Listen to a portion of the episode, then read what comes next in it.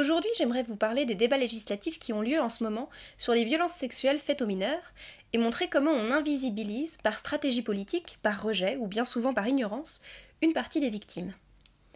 Dans ces débats, on croit parler d'enfants, mais on parle en fait beaucoup d'adultes. Quelles sont les deux grandes questions? Allonger le délai de prescription pour les violences sexuelles sur mineurs, c'est-à-dire mieux permettre à des adultes de porter plainte, et ne plus questionner le consentement des mineurs quand l'accusé est un adulte. Les rapports sexuels entre adultes et mineurs de moins de 15 ans sont déjà interdits, mais la peine est beaucoup plus élevée si le mineur est réputé non consentant. On se retrouve donc souvent avec des acquittements qui sont prononcés parce que les mineurs ne peuvent pas prouver le fameux non-consentement. Et pour éviter ça, une des propositions actuelles est d'inscrire dans la loi qu'un mineur n'a pas la capacité de consentir à un rapport sexuel avec un majeur. Cette question du consentement avec les adultes est partout. On parle d'âge du consentement, d'un vrai seuil d'âge, et des collages féministes clament sur les murs aux enfants qui les liront Un enfant n'est jamais consentant. La palme revient à une couverture du Parisien qui titre droit dans ses bottes Consentement sexuel, avant 15 ans, c'est non. Au mieux, on indique après coup qu'on parle d'un consentement avec des adultes, mais même quand c'est le cas, ce n'est pas questionné, c'est présenté comme étant le seul consentement possible. Qu'est-ce que ça montre? Que même pour des gens qui passent leur journée à bosser sur les enfants et les adolescents, les adultes sont l'âge neutre et constituent, à eux seuls, l'ensemble de la société. On retrouve ce sous-entendu dans tout un tas d'autres domaines. Par exemple, le suffrage universel, il est seulement pour les adultes. Le mariage pour tous, il est seulement pour les adultes. Cette idée que l'adulte est l'humain par défaut est d'autant plus pernicieuse que, dans le cas des violences sexuelles, elle n'empêche pas le réel d'exister. On peut dire le suffrage est universel et empêcher les mineurs de voter. On peut dire le mariage est pour tous et empêcher les mineurs de se marier. Mais on aura beau matraquer qu'il existe une majorité sexuelle et un âge de non-consentement et que bien évidemment c'est avec un adulte, ça n'empêchera pas les mineurs de violer.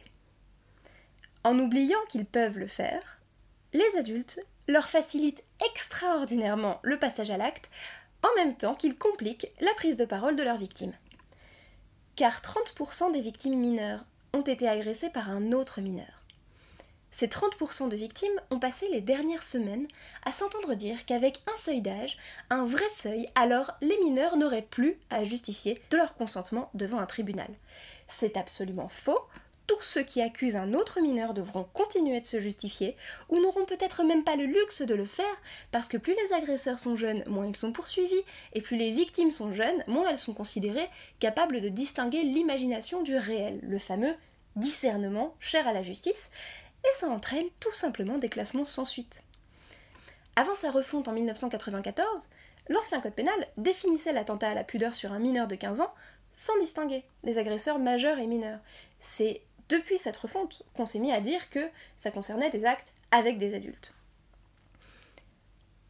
On peut tout à fait admettre qu'un agresseur mineur, c'est aussi une victime à minima une victime de ne pas avoir reçu une éducation sexuelle qui lui aurait appris qu'il avait le pouvoir d'agresser et qu'il ne faut pas le faire, et dans le pire des cas, une victime de violence sexuelle qui reproduit des actes pour leur donner du sens. Mais du coup, dans nos 30% d'affaires impliquant chacune deux enfants, c'est pas 30 mineurs qui a bossé qu'on a, c'est 60, contre les 70 mineurs victimes de majeurs. Et c'est encore plus scandaleux de ne pas en parler du tout et de laisser autant d'enfants sur le carreau. Alors pourquoi est-ce qu'on les invisibilise doublement? En ne parlant pas d'eux et en choisissant expressément des mots qui laissent entendre qu'ils n'existent pas. Eh bien pour obtenir l'union sacrée des adultes, une union suffisamment grande pour changer la loi et protéger une partie des victimes, les victimes de majeurs. L'union des adultes, elle ne s'obtient jamais en militant pour le droit des mineurs à l'éducation sexuelle ou la reconnaissance de leur pouvoir et de leur agentivité, même si une partie des militants travaillent activement à ce sujet et je ne saurais trop les en remercier. L'union des adultes s'obtient en revanche beaucoup plus facilement en plaidant l'incompétence des mineurs et la compétence des adultes. Elle s'obtient en leur expliquant qu'ils sont radicalement différents des enfants, qu'ils peuvent tout quand les enfants ne peuvent rien, et qu'ils doivent donc se comporter en sauveurs pour épargner les enfants, en juge pour emprisonner les pédocriminels et en prescripteur pour dire aux enfants ce qu'ils ont le droit ou pas de faire. C'est ce que fait avec brio la couverture du Parisien Consentement sexuel avant 15 ans, c'est non, dont on ne sait guère si elle s'adresse aux adultes violeurs ou aux mineurs tentés de croire qu'ils peuvent consentir. Comme c'est beaucoup plus compliqué de protéger les mineurs au nom de la pureté et de l'innocence quand une partie d'entre eux sont aussi des agresseurs, et aussi beaucoup moins facile de penser que le tout répressif est la solution ultime quand le violeur éventuel a 12 ans, exit les agresseurs mineurs. Malheureusement, tout ceci nous entraîne vers une pente très glissante qui nous pousse à croire que, puisqu'il n'y a que les adultes qui agressent et qui violent, une agression ou un viol par un mineur n'est pas vraiment une agression ou un viol, mais de l'exploration sexuelle, du touche-pipi, on a tout un vocabulaire pour ça. Les violeurs, les vrais, ce sont les adultes parce que le sexe, le vrai, ce sont les adultes qui le pratiquent. Au-delà de cette croyance, on en vient à laisser entendre que s'ils ont le même âge ou un âge proche, des enfants auront nécessairement les mêmes connaissances et les mêmes désirs en matière de sexualité, et donc une relation égalitaire exempte de rapports de pouvoir et exempte d'emprise. Cette idéalisation des relations entre mineurs est choupi-chaton, mais malheureusement irréaliste.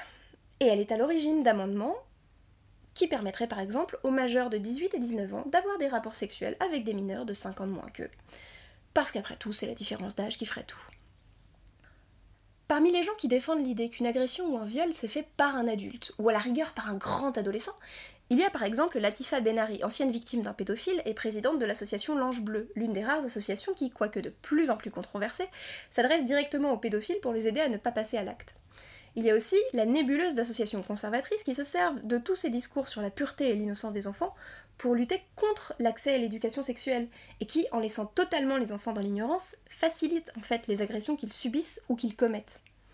En 2018, le REPA, le réseau de professionnels pour la protection de l'enfance et de l'adolescence, a organisé un colloque réunissant les professionnels qui veulent limiter strictement l'éducation sexuelle à la question de la contraception et des MST, et donner aux parents le droit de s'opposer à l'éducation sexuelle de leurs enfants, arguant que c'est par l'éducation sexuelle que l'inceste pourrait pénétrer dans les familles. La tenue de ce colloque a été republiée sur le site de l'association Face à l'inceste, sans commentaire.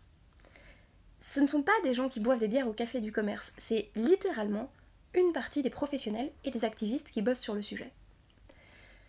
Alors si vous aussi vous êtes chagrin à l'idée de comparer une agression réalisée par un enfant ou par un adulte, on peut faire un parallèle qui rend les choses assez claires. Toutes les semaines, aux États-Unis, un enfant d'âge préscolaire tue quelqu'un par arme à feu, alors bien évidemment, ces enfants ont donné la mort sans intention de la donner, ils n'avaient pas le même objectif qu'un tireur d'élite qui assassine quelqu'un, et ça tombe bien, quand on parle de mort, on a toutes ces nuances-là dans le droit. Mais dans les deux cas, que l'arme soit tenue par un bébé ou par un tireur confirmé, la victime est morte. Elle n'est pas moins morte, elle n'est pas différemment morte, elle est morte-morte. Bah, les viols et les agressions sexuelles, c'est pareil. Les personnes ne sont pas moins agressées, elles n'ont pas moins de séquelles, elles ont juste moins de solidarité, moins de droits, moins d'informations pour comprendre ce qui leur arrive, et moins de visibilité. Le drame dans cette situation, c'est qu'en prétendant protéger les enfants, les adultes se montrent à eux dans tout leur égocentrisme, et en définitive dans toute leur innocence à eux. Parce que face à un adulte qui vous dit relation sexuelle avant 15 ans, c'est non, qu'est-ce que vous pouvez croire en tant qu'enfant? Que l'adulte vous demande de rester abstinent et que s'il vous arrive quelque chose, vous êtes responsable, puisque c'était interdit? Que l'adulte ne sait tout simplement pas que les enfants pratiquent des activités sexuelles et que si vous parlez, vous allez briser son innocence. Que l'adulte parle forcément de quelque chose qui n'est pas du tout ce que le cousin Pierre vous a fait dans la cabane à jeux, puisque les adultes disent qu'ils ont une sexualité d'adulte et que Pierre n'en est pas un. On parle de modifier la loi pour poser un interdit clair, mais le message qu'on envoie aux enfants, lui, il n'est pas clair du tout. Même en voulant nommer les choses, on peut être complètement à côté de la plaque. Si vous dites à un enfant qu'un viol, c'est une pénétration non consentie, et que la punition pour ça, c'est plusieurs années de prison ferme. Mais que l'enfant que vous avez face à vous, c'est pas une potentielle victime, c'est un agresseur. Vous apprenez dans le même temps à cet enfant que A, ce qu'il a fait à son cousin dans la cabine à jeu, ça a un nom et ça s'appelle un viol, et que B, si qui que ce soit le sait, il va partir en prison. Dans la vraie vie, c'est hautement improbable. Mais comme ça vous est pas passé par la tête, eh ben vous allez pas lui expliquer ça. Et vous allez le laisser tout seul avec ça, avec le sentiment du devoir accompli. Alors, Comment on sort de là? On sort de là par plus d'égalité. Plus d'égalité avec les adultes. L'égalité dans le droit à l'information, qui permettrait dès la maternelle d'avoir une éducation à l'amour qui ferait la part belle aux notions de plaisir, de consentement et de pouvoir. L'égalité, qui inciterait les adultes à délaisser les discours si pathétiques et si pratiques sur les enfants rois, au profit d'une observation empathique des signes de dépression, de stress post-traumatique, d'effondrement psychique. Si c'était mon ami, si c'était ma mère, si c'était mon collègue, qui du jour au lendemain alternait les larmes, l'abattement, la colère, qu'est-ce que je me dirais qu'il se passe? Si c'était un adulte qui ne racontait pas toute la vérité et rien que la vérité, aux policiers ou aux juges qui peuvent l'aider, est-ce que je me dirais que son stade de développement n'est pas assez avancé pour qu'il puisse distinguer la vérité et l'imaginaire? Ou au contraire que l'enjeu pour lui, c'est pas tant de dire le vrai que de produire le discours qui convaincra les autorités de le sauver, précisément parce qu'il est en danger? L'égalité avec les adultes, qui permettrait aux enfants de se séparer librement de personnes qu'ils estiment nocives pour eux, plutôt que de quémander l'approbation de leurs parents ou l'autorisation d'un juge l'égalité, qui forcerait leur entourage à mieux les respecter parce qu'ils pourraient partir, et qui permettrait à d'autres adultes, par exemple aux parents victimes de violences conjugales, de pouvoir partir sans avoir le sentiment d'abandonner leurs enfants à un agresseur. L'égalité, qui aiderait les enfants à se penser suffisants tels qu'ils sont, et dotés de pouvoir sur eux et sur les autres. L'égalité, qui leur donnerait davantage d'horizon lorsqu'ils ont été abusés, que d'accepter d'autres abus, d'en commettre à leur tour, ou de mourir pour que ça s'arrête. L'égalité, qui permettrait aux enfants de ne pas grandir dans un confinement permanent entre l'école et leur domicile parce que dans la rue, les adultes les agressent ou les écrasent.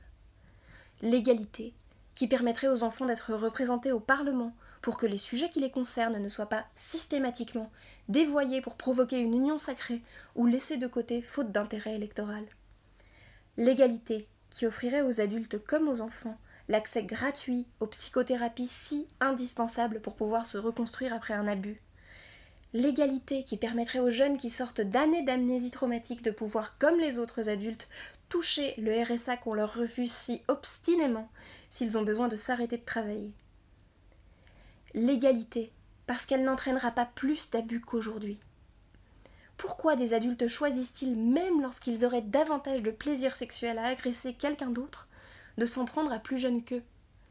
Parce qu'ils pensent que le corps des enfants n'a pas la même dignité que le leur, que c'est un corps qui ne comprend pas, qui ne se souvient pas, qui ne parle pas, et sur lequel il n'y a qu'à se servir parce que même s'il parlait, ce corps, les adultes autour de lui seraient solidaires d'autres adultes. On peut tout à fait, si on le juge utile, interdire les relations sexuelles entre les mineurs et les majeurs, sans pour autant plaider l'incompétence des mineurs. Comment?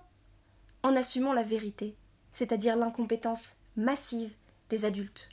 Il y a tellement de boulets dans nos rangs qui agressent et qui violent des mineurs, et tant d'adultes qui préféreront regarder ailleurs ou croire à un adulte plutôt qu'un enfant, qu'interdire toute relation sexuelle et ne pas poser la question du consentement des mineurs, c'est encore ce qu'on a trouvé de moins pire pour pouvoir les condamner l'égalité, parce que la protection de l'enfance est aux mineurs ce que le ruissellement est à l'économie, un phénomène dont on parle beaucoup, mais dont l'existence reste à prouver.